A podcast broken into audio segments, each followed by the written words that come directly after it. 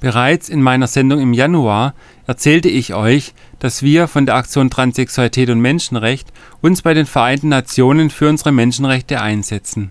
Im Juli letzten Jahres waren wir deshalb in New York bei den Vereinten Nationen und im Januar und Februar waren wir auch in Genf beim Sitz des Hochkommissars für Menschenrechte der Vereinten Nationen.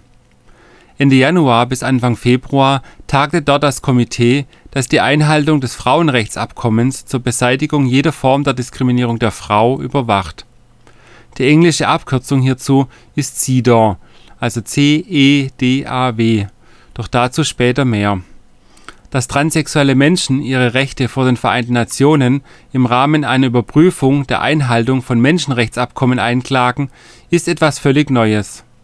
Genau genommen war es sogar das erste Mal in der Geschichte der UN, dass so etwas geschah das erste Mal, dass eine Gruppe transsexueller Menschen im Rahmen eines UN-Abkommens auf die begangenen Menschenrechtsverletzungen an transsexuellen Frauen in Deutschland hingewiesen hat. Es war auch das erste Mal äh, eben, dass transsexuelle und intersexuelle Menschen dabei waren und ich finde es eigentlich schon mal sehr gut, dass wir überhaupt hier sind.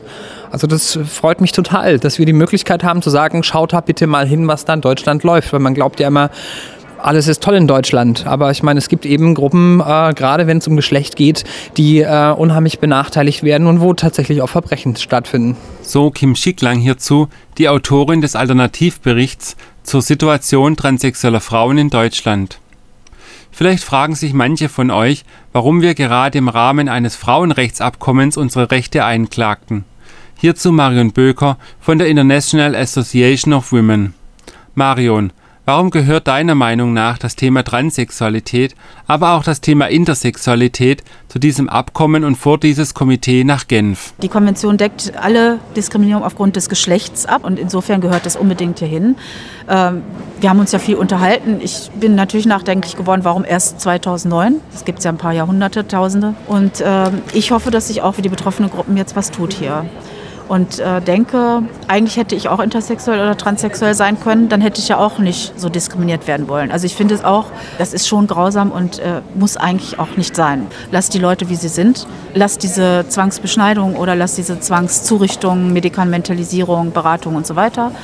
Und äh, ja, ich, also eigentlich eine Sache mit einem Federstrich oder zehn Federstrichen in Deutschland zu machen. Wenn wir in der Regierung wären, würden wir das machen, oder? Und nicht zuletzt gehören die Menschenrechtsverletzungen an transsexuellen Frauen natürlich zu diesem Abkommen, weil es ja Verletzungen auch von Frauenrechten sind. Schließlich werden vor allem transsexuelle Frauen diskriminiert und in den Medien immer wieder als Transen beschimpft oder lächerlich gemacht. Und damit dies nicht mehr geschieht, damit ein Umdenken auch gesellschaftlich stattfinden kann, damit transsexuelle Frauen auch als Frauen anerkannt werden. Auch deshalb setzt sich die Aktion Transsexualität und Menschenrecht für die Rechte transsexueller Frauen bei den Vereinten Nationen ein. Also die, es äh, gibt immer wieder solche Überprüfungen von der UN, die verschiedenste Abkommen dann eben überprüfen, ob die Staaten sich daran halten und das passiert alle paar Jahre und das war dann einfach genau der richtige Zeitpunkt.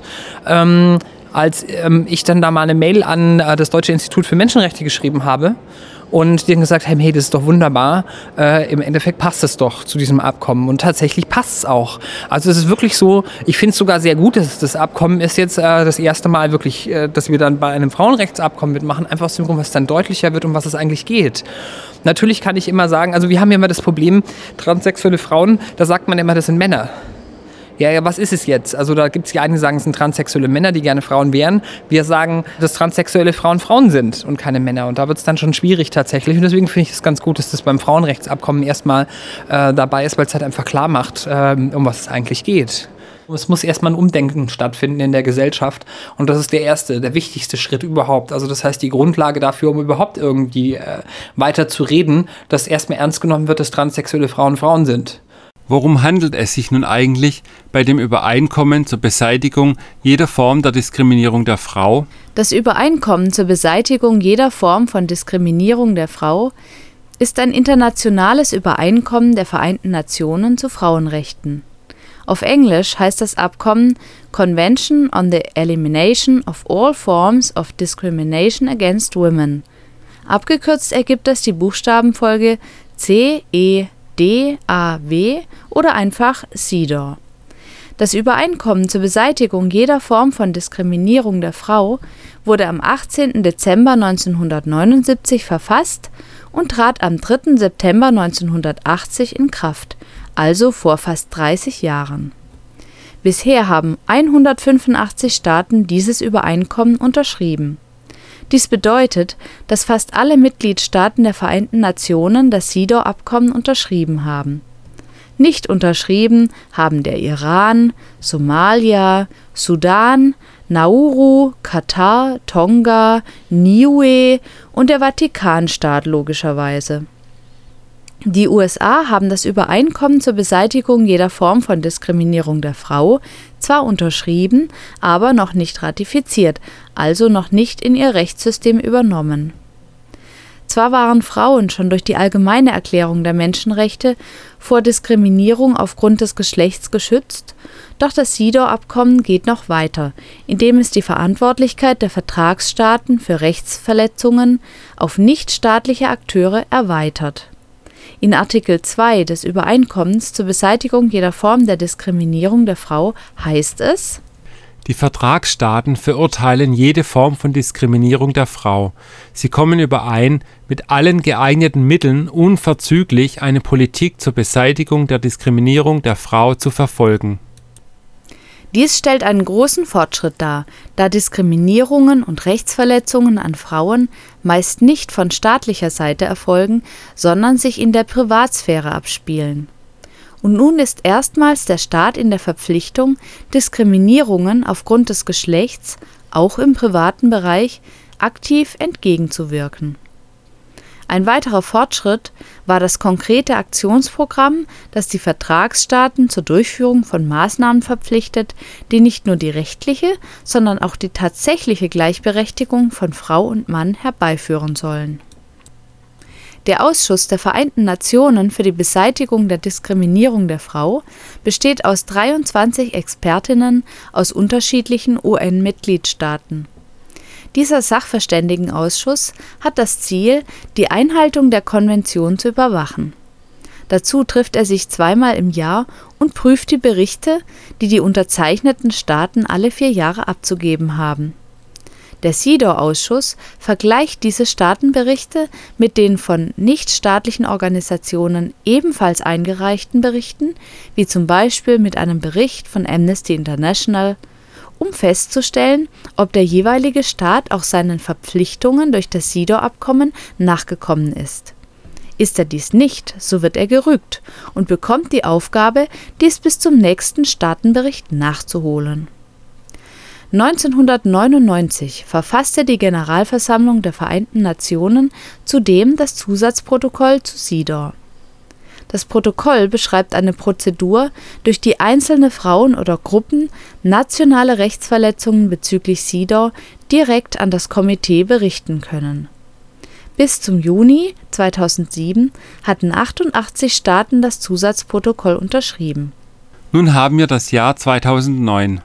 Fast 30 Jahre nach dem Inkrafttreten des Frauenrechtsabkommens haben transsexuelle Frauen zum ersten Mal den Mut aufzustehen und ihre Menschenrechte einzuklagen. Auch transsexuelle Frauen sind Frauen und Menschen mit Menschenrechten. Dennoch hat gerade Deutschland, wie die anderen deutschsprachigen Länder und die USA, ein großes Problem damit, transsexuelle Frauen als Frauen zu akzeptieren.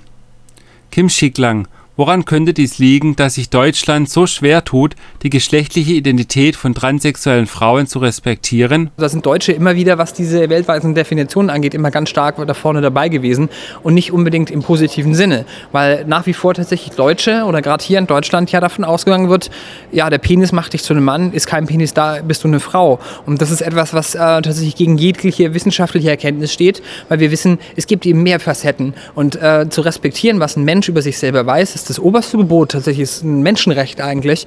Und deswegen äh, muss es die Möglichkeit geben, tatsächlich auch darauf hinzuweisen. Und die Möglichkeit haben wir jetzt ja bekommen hier. Was wir wissen, ist, dass Geschlecht unheimlich komplex ist, dass du nicht sagen kannst, dass ein Penis tatsächlich wirklich geschlechtsbestimmend ist, äh, sondern dass da ganz viele andere Faktoren existieren, ähm, die man auch berücksichtigen muss, außer eben äh, die Genitalien. Selbst über die Chromosomen hinausgehend ist es tatsächlich viel, viel äh, umfangreicher und äh, nicht so, äh, wie soll man sagen, in Schwarz-Weiß zu denken, dass du sagen kannst, okay, du hast das eine Geschlecht oder das andere Geschlecht. Was du aber sagen kannst, ist, wenn ein Mensch weiß, was er ist, dann muss das respektiert werden. Kim, jetzt habe ich viel über SIDO erzählt und dass transsexuelle Frauen als Frauen anerkannt werden müssen. Was ist eigentlich Transsexualität? Wie würdest du das definieren? Ich würde sagen, das ist einfach nur ähm, das Wissen darum, dass du einem bestimmten Geschlecht angehörst, aber feststellst, dass tatsächlich Körpermerkmale davon abweichen. Das würde ich jetzt als Transsexualität beschreiben ähm, was letztendlich dann so weit geht, dass du dich entscheiden musst, was ist jetzt letztendlich das, was dich zu dem Menschen macht, der du bist. Ist es jetzt das eine oder ist es das andere? Gehörst du jetzt dem einen Geschlecht oder dem anderen Geschlecht an? Jetzt könnte man sagen, na, lassen wir es gleichwertig, ist halt beides. Ähm, wobei ich aber sagen muss, einen kleinen Tick gebe ich da schon eigentlich dem, was da zwischen den Ohren ist, noch ein bisschen einen, einen Vorsprung und sage, ein bisschen wichtiger ist es schon noch. Ähm, wo ich dann, also was mich dazu führt zu sagen, dass es tatsächlich Mädchen gibt, die mit Penis und Hoden geboren werden und XY-Chromosomensatz und dass Jungs auf die Welt kommen mit einer Vagina und einer Gebärmutter und eben einem XX-Chromosomensatz. Okay, also das, was zwischen unseren Ohren sitzt, also sprich unser Gehirn, ist für unsere Geschlechtsbestimmung wichtiger als das, was zwischen unseren Beinen sitzt. Transsexuelle Frauen sind also Frauen, weil. Transsexuelle Frauen sind Frauen, weil sie wissen, dass sie Frauen sind. Das ist eigentlich das Einfachste, um das so auszudrücken. Ähm, ich habe auch immer gedacht am Anfang tatsächlich, du kannst das so nicht sagen, weil im Endeffekt, äh, was ist denn das für eine Aussage? Du weißt es, wer du bist, aber im Endeffekt ist es wirklich so einfach. Ich glaube, es gibt einfach ähm, manche Dinge auf der Welt, die sind so super einfach, dass es ähm, durch vieles, was um uns herum ist, sagen wir mal, abgelenkt wird äh, davon, dass manche Sachen doch sehr einfach sind. Also wenn ein transsexuelles Mädchen sagt, ich bin Mädchen, dann ist das ein Mädchen. Und das ist deswegen ein Mädchen, weil eben Geschlecht nicht nur aus Penis besteht, aus Chromosomen besteht, äh, sondern es ganz, ganz, ganz viele verschiedene unterschiedliche Facetten gibt. Es gibt Untersuchungen zum Beispiel über die Entwicklung des menschlichen Gehirns schon vor der Geburt. Tatsächlich ist auch nachgewiesen, dass selbst bei Neugeborenen ähm, das so ist, dass es ähm, bei weiblichen Gehirnen und männlichen Gehirnen tatsächlich unterschiedliche Hormonausschüttungen gibt, beziehungsweise in dem Organismus und äh, sozusagen im Zusammenwirken mit dem Gehirn solche Dinge dann letztendlich passieren. Es gibt ähm, Hinweise dazu, dass es tatsächlich so ist, eben Versuche, Studien ähm, und selbst wenn man das nicht äh, behaupten würde, bin ich immer noch der Meinung, ganz unabhängig von der Biologie ist es doch zumindest mal zu respektieren, welche geschlechtliche Identität ein Mensch hat. Also wenn ein Mensch ein gesundes Selbstbewusstsein hat und weiß, ich bin ich, ähm, warum soll ich dem Menschen dann sagen, nein, du bildest dich dir ein, du musst jemand anders sein. Du kannst nicht das sein, was du bist, weil du hast einen Penis. Deswegen musst du ein Mann sein. Unser Gehirn ist der Sitz unseres Ichs und unser wichtigstes Sexualorgan. Letzten Endes sind wir das, wozu uns unser Gehirn macht. Und wenn unser Gehirn weiblich ist, dann haben wir eine weibliche Geschlechtsidentität und sind deshalb Frauen. Wir sind unser Gehirn sozusagen, oder? Was sagen Sie dazu, Herr Spitzer? Es geht darum, dass Sie nicht ein Gehirn haben, so wie Sie Herz, Lunge, Leber haben, sondern dass Sie Ihr Gehirn sind. Und mir geht es darum, mal zu überlegen, was heißt denn das eigentlich und was heißt es auch nicht. Und da gibt es ziemlich viel Verwirrung und die Verwirrung möchte ich versuchen, ein bisschen klar zu kriegen. Ist Ihnen klar, dass das Gehirn das einzige Organ ist, bei dessen Transplantation Sie lieber Spender als Empfänger sind? Man kann Ihnen leicht ein neues Herz einbauen oder eine neue Niere oder neue, irgendwas Neues, dann sind Sie es ja noch. Dann haben Sie halt ein anderes Herz. Aber stellen Sie sich vor, man baut Ihnen ein anderes Gehirn ein. Am anderen Morgen geht dann der Patient vor den Spiegel und wundert sich, dass er so aussieht wie Sie. Aber es sind nicht mehr Sie, der vor dem Spiegel steht, sondern der andere, dessen Gehirn jetzt in Ihrem Körper steckt und der in den Spiegel guckt und sich wundert, dass er so aussieht wie Sie. Sie sind nicht mehr da, wenn Ihr Gehirn nicht mehr da ist. Sie haben also nicht einfach ein Gehirn und sind noch irgendwer anderes unabhängig von Ihrem Gehirn, so wie das beim Herz ganz klar der Fall ist. Nein, Sie sind Ihr Gehirn. Wir sind also unser Gehirn. Und diese Tatsache wird in Deutschland bis heute im transsexuellen Gesetz, abgekürzt TSG, also nicht respektiert. Aber Deutschland behauptet doch, gerade durch das transsexuellen Gesetz würde die geschlechtliche Identität von transsexuellen Frauen respektiert werden. Trotzdem hält sich das Gesetz nicht dran, transsexuelle Frauen als Frauen zu behandeln, sondern eben als Männer. Und das über Jahre hinweg. Da sagt man, sie müssen erst Hormone nehmen, sie müssen ähm, in psychotherapeutische Begleitung. Sie müssen äh, dieses und jenes tun, müssen viel Geld zahlen für ihre Vornamensänderung. Das machen sie dann erstmal und am Schluss lassen sich dann auch noch irgendwie einen Penis entfernen äh, und in eine Vagina umformen. Und wenn sie das alles gemacht haben, dann erkennen wir sie vielleicht als Frau an, weil da ist ja dann das Genital verändert worden. Muss man ganz klar zu sagen, ich meine, es gibt ja ein paar Forderungen, mit denen wir tatsächlich auch schon äh, ganz am Anfang im wann das 2007 rum tatsächlich schon versucht haben, äh, Frauenrechtlerinnen und ähm, verschiedenste Menschen anzuschreiben, die verstehen, dass das Transsexuellengesetz in seiner heutigen Form tatsächlich nicht die geschlechtliche Identität transsexueller Frauen respektiert sondern eigentlich im Gegenteil tatsächlich durch so eine Ausführung genau das Gegenteil macht, indem tatsächlich ein Verfahren eingeleitet wird, wenn du sagst, ich bin eine transsexuelle Frau oder überhaupt ich bin eine Frau, weil ich meine, das transsexuell brauchst du dazu nicht, um zu wissen, wer du bist, dass du in dem Augenblick, wenn du dann irgendwo hingehst zu einem Experten, tatsächlich ähm, erst einmal als Mann mit einer Identitätsstörung behandelt wirst und dann feststellen musst, dass das deutsche Gesetz, das transsexuellen Gesetz, das seit 1981 existiert, im Prinzip genau das Gleiche macht. Es geht davon aus, ähm, tatsächlich äh, von der Überlegung, dass da Männer sind, die Frauen werden können, beziehungsweise Frauen, die Männer werden können, respektiert überhaupt gar nicht, wie es den Menschen am Anfang geht und äh, was sie für ein Selbstwissen haben, was sie für eine geschlechtliche Identität haben, sondern sagen, die Menschen werden zu einem anderen Geschlecht gemacht. Da wird Geschlecht umgewandelt. Ähm, eine ganz, ganz schlimme ähm, Fehlvermutung oder auch, ich sage da jetzt auch mal Lüge dazu, die immer wieder verbreitet wird, dass wenn man die Genitalien eines Menschen ändert, da hat sich noch gar nichts verändert. Da haben sich die Genitalien verändert, verändert aber tatsächlich nicht das Geschlecht des Menschen. Das Transsexuellengesetz sagt also klar, dass nicht unser Gehirn über unser Ich, über unsere Identität entscheidet, wie der Hirnforscher Manfred Spitzer sagt, sondern die Tatsache, ob wir einen Penis haben oder nicht, sagt aus, welche geschlechtliche Identität wir haben. Es wird also so getan, als würde sich unser Gehirn ändern, wenn wir die Genitalien abändern. Unsere geschlechtliche Identität, unser Ich, was ja eigentlich im Gehirn sitzt, ist ja irgendwie schon eine seltsame Annahme über die menschliche Biologie. Und folglich herrscht dann sicherlich auch die Meinung, dass es Geschlechtsumwandlungen gibt. Wenn man einem Menschen den Penis und die Hoden entfernt, dann ist das eine Frau und der Mensch fühlt sich dann auch automatisch wie eine Frau. Einfach nur, weil man Penis und Hoden entfernt hat. Es muss eine, eine, die Geschlechtsidentität eines Menschen muss respektiert werden und zwar keine Fremdbestimmung, sondern eine Selbstbestimmung einer Gender Identity. Ähm, diese Forderung würde bedeuten, tatsächlich, wenn die Bundesrepublik Deutschland die Geschlechtsidentität transsexueller Frauen voll komplett, äh, vollkommen respektieren würde, dass äh, sie damit äh, dann letztendlich das transsexuellen Gesetz dann umändern müsste.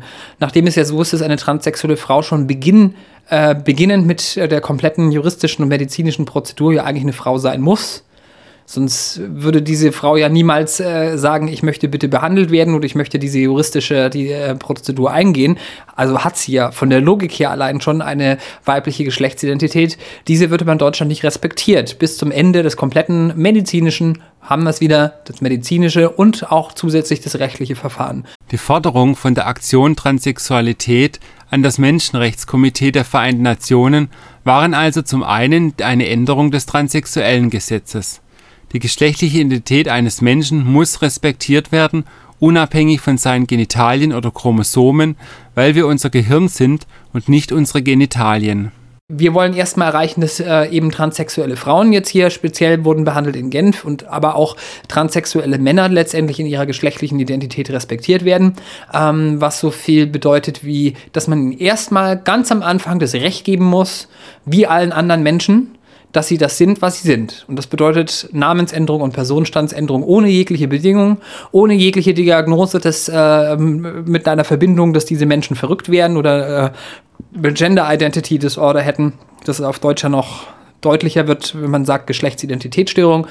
Ähm, sowas ist nicht gestört. Also die Menschen sind ganz normal, transsexuelle Menschen, und ähm, deswegen muss man ihnen die Möglichkeit geben, selbstständig äh, über ihren Geschlechtseintrag zu entscheiden, ohne irgendwie äh, die Einwirkung von Dritten. Diese Sache haben wir angesprochen, vor allem weil wir auch äh, gesagt haben, dass es ähm, keinen ähm, ähm, Grund geben muss, eigentlich da eine Angst zu haben, äh, zum Beispiel transsexuellen Frauen schon am Beginn des Verfahrens oder an, zumindest an der Stelle der freien Wahl der transsexuellen Frau die Möglichkeit zu geben, selbstbestimmt zu sagen, äh, ich bin eine Frau. Also ich meine, das muss ja wohl möglich sein, dass ich dann zu meinem Amtsgericht gehe und sage, ändern Sie bitte meinen, meinen Namen und meinen Personenstand. Äh, es dürfte eigentlich auch niemand damit eigentlich ein Problem haben. Man fragt sich immer, warum was haben die Leute damit für ein Problem? Das einzige Problem, das sie haben können, dass sie nicht zugeben wollen, dass es auch Frauen einen Penis geben kann und Männer mit einer Gebärmutter. Und wir sagen, es gibt diese Menschen. Es gibt auch Kinder, die wissen, dass sie Mädchen sind, obwohl sie einen Penis haben. Also bedeutet das so viel wie, es gibt Mädchen, die mit Penis und Hoden geboren werden. Gut, die Forderungen sind ja eindeutig. Und diese gingen nun an das Komitee des Ausschusses für Frauenrechte bei den Vereinten Nationen. Was kann nun das Frauenrechtskomitee tun? Welche Erwartungen hast du an das Komitee, Kim? Was die UN tun soll, wenn sie das alles erfährt. Also sie hat natürlich die Möglichkeit über diese Abkommen, die gemacht werden oder unterschrieben wurden, die ver, äh, verbindlich sind für die Staaten, die unterschrieben haben, äh, zu sagen, ähm, lieber Staat, ihr macht da was, was nicht dem Abkommen äh, entspricht und bitte sorgt dafür, dass das geändert wird bis zu der nächsten Überprüfung in ein paar Jahren ähm, und kann da halt einfach anmahnen und sagen, Moment mal, wenn ihr das Abkommen unterschrieben habt, müsst ihr das und das aber auch tun. Und das Komitee hat dann auch tatsächlich deutlich nachgefragt. Vor allem das Paradoxon, dass transsexuelle Frauen sich erst zu geistesgestörten Männern erklären lassen müssen im transsexuellen Gesetz und sich Penis und Hoden entfernen lassen müssen, um dann als Frauen anerkannt zu werden, wurde angemahnt. Denn diese Logik leuchtete auch dem UN-Komitee nur schwer ein. Sie haben eben bei der Eröffnung auf die verschiedenen Alternativberichte hingewiesen und gesagt, dass Sie diesen Alternativberichten große Aufmerksamkeit schenken. Ich muss sagen, dass diese Alternativberichte sehr informativ sind und uns im Ausschuss viel weitergeholfen haben und einen wertvollen Beitrag geleistet haben. Also ich empfehle diese Berichte auch als sehr nützlich. Ich möchte besonders noch das Thema der Intersexualität betonen und der Transsexualität und sagen, dass wir hier von Ihnen Anmerkungen haben wollen und hier auch hören wollen, was Sie hier tun bei diesen wichtigen Belangen. Und wir möchten auch hören, dass die Bundesregierung hier diesen Aspekten größere Aufmerksamkeit schenken will und sicherstellen will, dass auch diese Gruppe die vollen Menschenrechte erhalten. Was Transsexualität angeht, so möchte ich öffentlich zwei Dinge ansprechen und hören. Die Beendigung des Gutachterverfahrens nach dem deutschen transsexuellen Gesetz und ein Antragsverfahren, wonach jeder entscheiden kann, zu irgendeinem beliebigen Zeitpunkt, welchen Geschlechtseintrag er haben möchte. Die Anforderung, dass transsexuelle Frauen, die Penis und Gonaden haben und damit geboren worden sind, als psychisch kranke Männer bezeichnet und definiert werden, um dann als Frauen akzeptiert zu werden, ist ein Paradoxon. Auch dem muss ein Ende gesetzt werden. Verehrte Delegation, ich freue mich, dass ich die Gelegenheit habe, eine neue Publikation hier zu erwähnen von dem Sonderrapporteur im Zusammenhang mit Gewalt gegen Frauen, Frau Jakin Ertürk, und hier geht es um die letzten 15 Jahre. Ich möchte hier auf die Seiten 37 und 38 zu sprechen kommen. Da spricht sie von Folter und Gewalt gegen Frauen aufgrund von Gender Identity und sexueller Orientierung ich verstehe, dass diese kritische Abhandlung eine sehr wichtige Quelle für die deutsche Regierung sein könnte, um noch weiterhin die Ziele zu verbessern und vielleicht noch über die Ziele hinauszugehen, wenn es hier eben um Stereotype geht. Vielen Dank für Ihre Aufmerksamkeit. Die lapidare Antwort der Bundesregierung darauf, man hätte ja ein transsexuellen Gesetz und würde es irgendwann überarbeiten. Was für eine Nullantwort. Die Bundesregierung machte ganz allgemein dem Menschenrechtsausschuss gegenüber klar, dass es sie nicht sonderlich kümmert, ob sie das Menschenrechtsabkommen zur Beseitigung jeder Form der Diskriminierung der Frau erfüllt oder nicht und die Rechte transsexueller Menschen auf eine Anerkennung ihrer geschlechtlichen Identität ging ihnen erst recht am wertesten vorbei. Wir haben also noch viel zu kämpfen für die Rechte transsexueller Menschen, aber wir sind nicht allein. Bei den Vereinten Nationen hat man uns mehrfach mitgeteilt, wie froh man wäre, dass endlich einmal eine Organisation das Recht auf die geschlechtliche Identität einklagt und auf die Menschenrechtsverletzungen an transsexuellen Menschen hinweist. Diese Verletzungen sind nicht nur uns aufgefallen, nur die Bundesrepublik ist mit Blindheit geschlagen, einer traditionellen Blindheit, wenn es um Rechte von Minderheiten geht aber wir werden uns weiterhin für unsere Rechte einsetzen, mit der Gewissheit, die Menschenrechte und engagierte Menschen weltweit hinter uns zu haben. Wer uns finden möchte, findet uns im Internet unter atme-ev.de http atme-ev.de